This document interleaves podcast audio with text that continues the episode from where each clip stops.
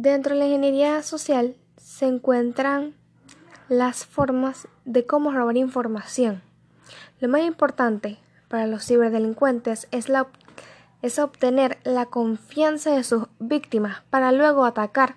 Los ciberdelincuentes usan distintas formas de ataque, como las llamadas telefónicas, donde persuaden a sus víctimas a través de halagos y conversaciones llamativas, se hacen pasar por algún técnico u operador con el fin de robar información o realizar otros delitos tales como fraude, extorsión, suplantación, entre otros.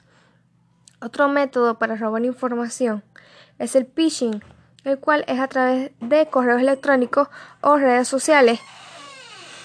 Llegan mensajes de los bancos para solicitar contraseña o números de cuenta. En realidad, los ciberdelincuentes usan este tipo de mensajes para crear enlaces fraudulentos y robar estos datos. Otra opción para robar información que utilizan estos ciberdelincuentes es a través de un contacto cercano de la víctima.